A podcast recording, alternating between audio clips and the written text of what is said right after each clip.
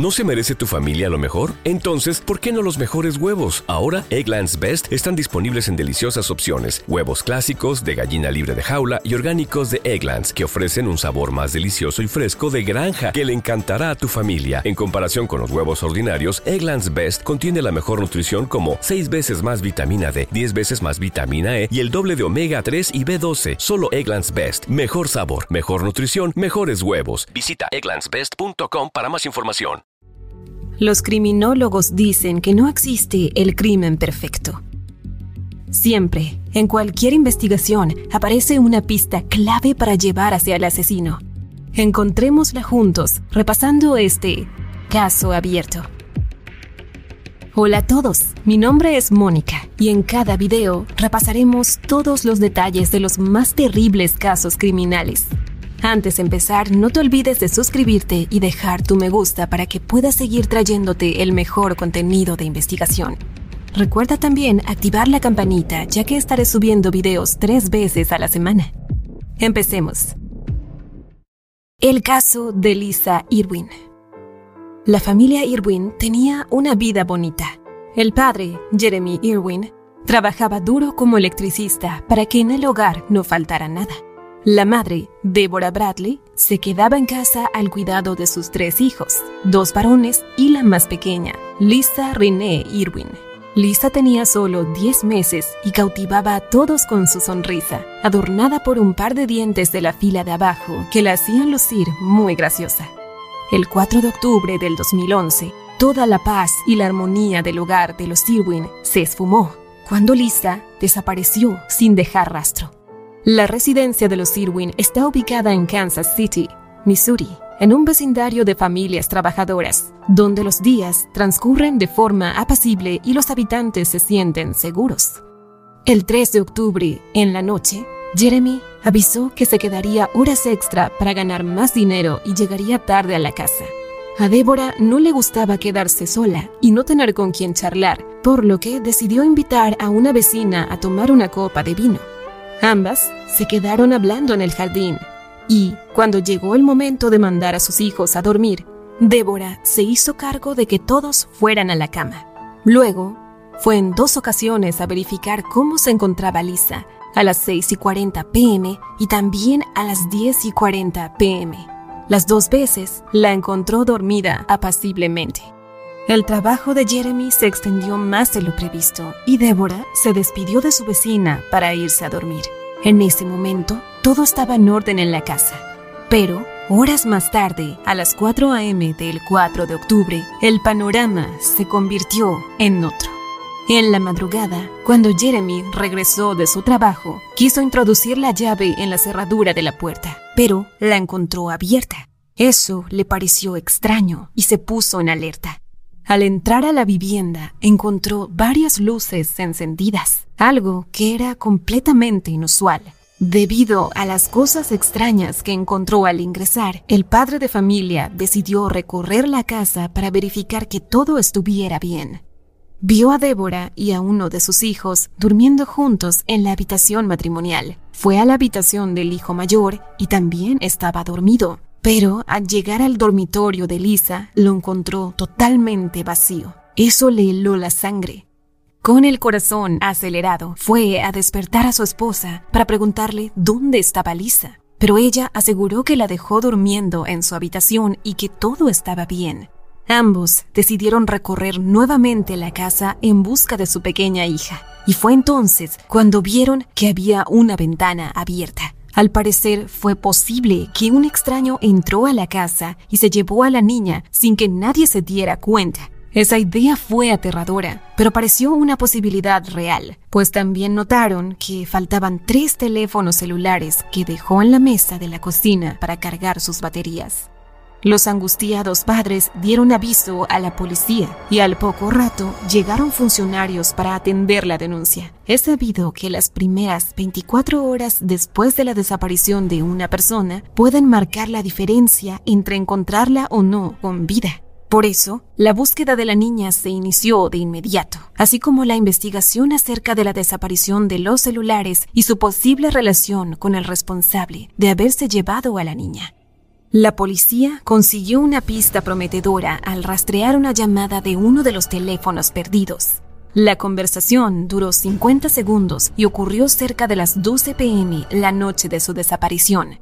Los investigadores descubrieron que la llamada se hizo a una mujer de Kansas City llamada Megan Bright, quien era la exnovia de un sujeto que vivía en un centro de rehabilitación cercano y que era considerado una persona de interés en el caso. El portavoz de Kansas City, Steve Young, dijo que el hombre en cuestión, identificado como John Danko, fue interrogado sobre el caso y cooperó con las autoridades. Además, agregó que la investigación estaba abierta de par en par y que no descartaban nada. Respecto a esta pista, Bill Stanton, un investigador privado contratado por los padres de Lisa, indicó que, a su juicio, todo el caso dependía de quién hizo esa llamada y por qué. Agregó que creían firmemente que la persona que tenía ese celular también tenía a Lisa.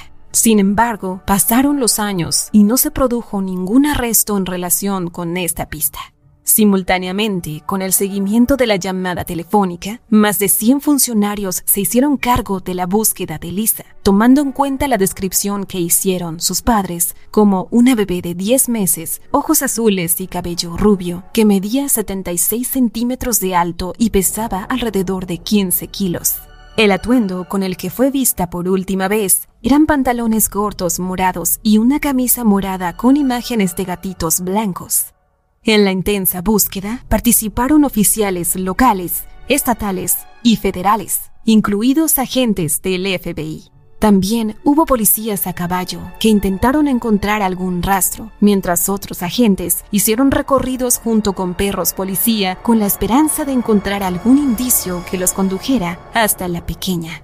Funcionarios del cuerpo de bomberos se sumaron a la búsqueda y utilizaron sus equipos de rapel para descender hacia los barrancos cercanos a la casa de los Irwin, pero no hallaron nada, a pesar de revisar minuciosamente cada espacio. 15 días después de la desaparición de Lisa, el 19 de octubre, se llevó a cabo un nuevo rastreo en la casa de la familia Irwin y sus alrededores. Según trascendió, un perro policía rastreador de cadáveres supuestamente detectó un olor peculiar cerca de la cama de Débora, pero este hecho nunca fue confirmado por las autoridades, que en todo momento argumentaron que hubo aspectos en el expediente que no debían ser revelados para no entorpecer el avance de las investigaciones.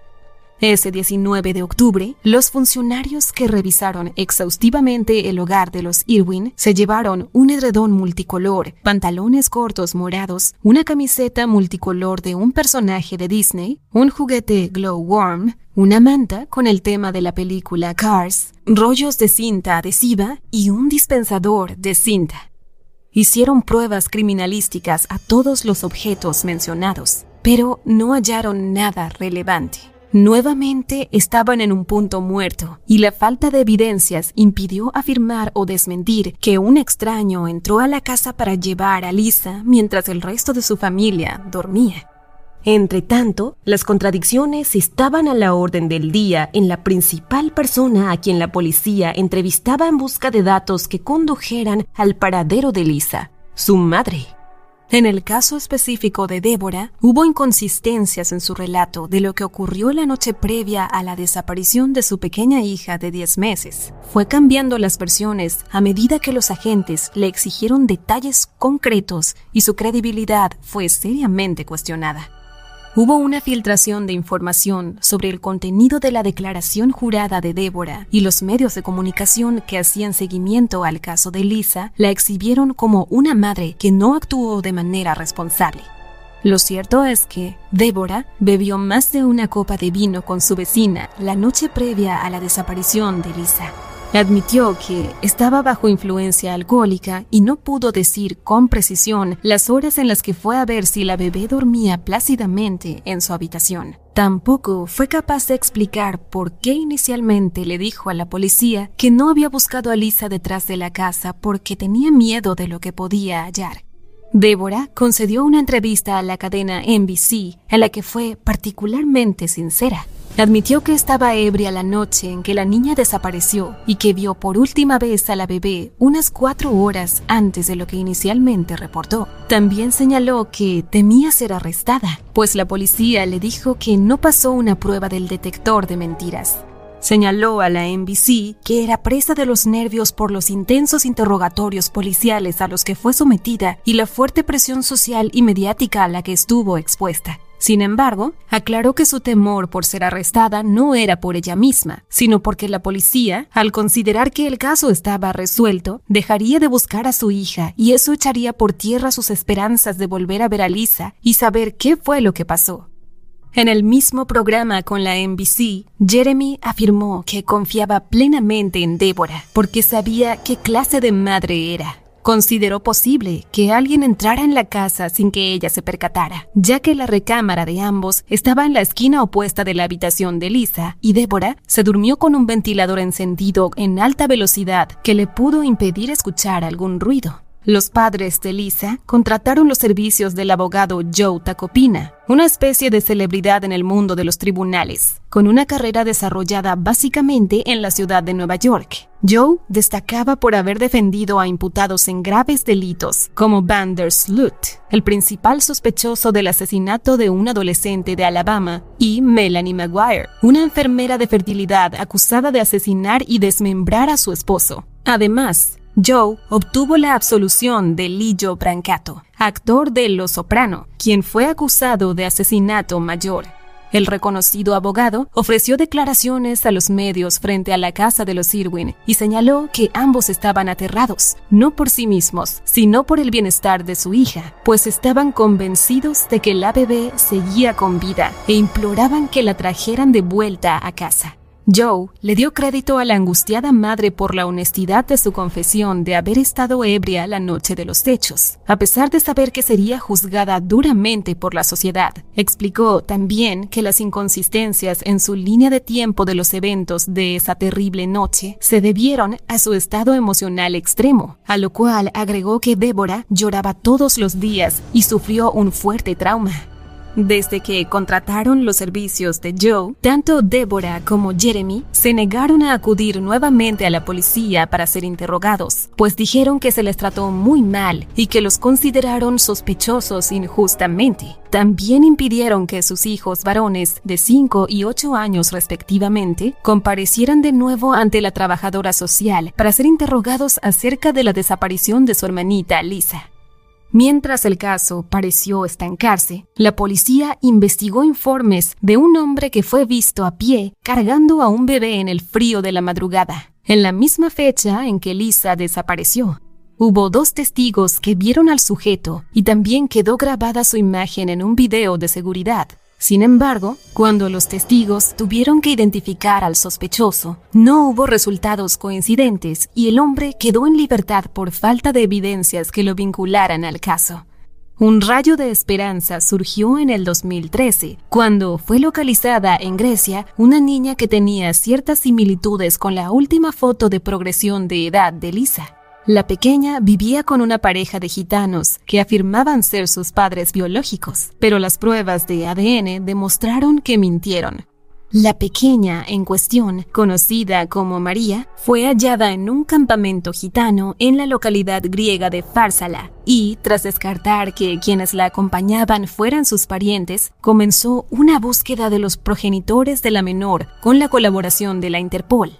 En ese momento, las autoridades contactaron a Jeremy y Débora, pues pensaron que la pequeña María podía ser en realidad Lisa. Sin embargo, esa posibilidad fue descartada pronto, pues para el 2013 Lisa tendría cuatro años y María tenía alrededor de seis años, según las pruebas dentales que le hicieron en Grecia. Además, el abogado de la pareja de gitanos que acogía a María aseguró que la niña fue entregada personalmente por su madre a la pareja, lo cual descartó definitivamente que pudiera tratarse de Lisa. Como suele pasar con las desapariciones, a medida que transcurren los años, la investigación queda relegada a un segundo plano porque surgen nuevos casos que requieren de la atención de la policía. Una década después, en el año 2021, y ante la falta de respuestas policiales, los padres de Lisa se formularon nuevas teorías para explicar lo ocurrido con su bebé de 10 meses aquel 4 de octubre del 2011. Débora señaló en una entrevista televisiva que creía que la desaparición de su hija fue premeditada y que fue víctima de trata de personas. Según su teoría, alguien vigiló su casa y esperó la oportunidad perfecta para llevarse a Lisa la única noche en que su padre no llegó temprano. Ante esos señalamientos de la madre, el Departamento de Policía de Kansas City, Missouri, dijo que no tenían sospechosos y que no podían discutir los detalles del expediente porque todavía era un caso activo de investigación de persona desaparecida. Hasta marzo del 2022, Lisa no ha sido localizada. La alerta Amber que emitieron los funcionarios el día de su desaparición se mantiene activa, pero no se ha recibido nueva información que permita conocer el paradero de la pequeña que, para este momento, tendría 11 años. Tampoco ha habido arrestos relacionados con este caso. Anualmente, algunos medios recuerdan la desaparición y los Irwin reiteran su llamado a cualquier persona que pueda aportar datos que conduzcan a que Lisa vuelva a casa. Hay un sitio web dedicado al caso de Lisa en el cual se ofrecen 100 mil dólares como recompensa a cambio de información sobre el paradero de la niña. Débora ha dicho que tiene la esperanza de que su hija aparezca sana y salva mantienen su habitación tal y como estaba el día en que la vieron por última vez, pues si aparece, quieren demostrarle que nunca han dejado de esperarla. Por su parte, Jeremy tiene fe en que las redes sociales y la tecnología puedan lograr el milagro de que la pequeña Lisa sepa que sus padres la siguen buscando y se comunique con ellos. También dieron muestras de su propio ADN a la base de datos de Interpol, con la esperanza de que pueda compararse con el de Lisa y hacer un match en cualquier parte del mundo donde pueda estar su hija. Y bueno, hasta aquí el caso de hoy. Como siempre, agradezco tu apoyo a mi trabajo. Si te suscribes, das un me gusta y compartes este video, me ayudarás a seguir creando contenido. Hasta pronto.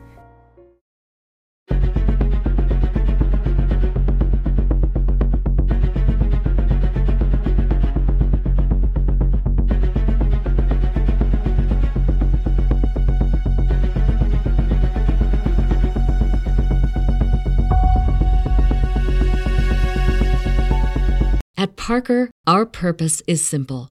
We want to make the world a better place by working more efficiently, by using more sustainable practices, by developing better technologies. We keep moving forward. With each new idea, innovation, and partnership, we're one step closer to fulfilling our purpose every single day. To find out more, visit parker.com/purpose. Parker, engineering your success. ¿No se merece tu familia lo mejor? Entonces, ¿por qué no los mejores huevos? Ahora, Egglands Best están disponibles en deliciosas opciones. Huevos clásicos, de gallina libre de jaula y orgánicos de Egglands, que ofrecen un sabor más delicioso y fresco de granja que le encantará a tu familia. En comparación con los huevos ordinarios, Egglands Best contiene la mejor nutrición como 6 veces más vitamina D, 10 veces más vitamina E y el doble de omega 3 y B12. Solo Egglands Best. Mejor sabor, mejor nutrición, mejores huevos. Visita egglandsbest.com para más información.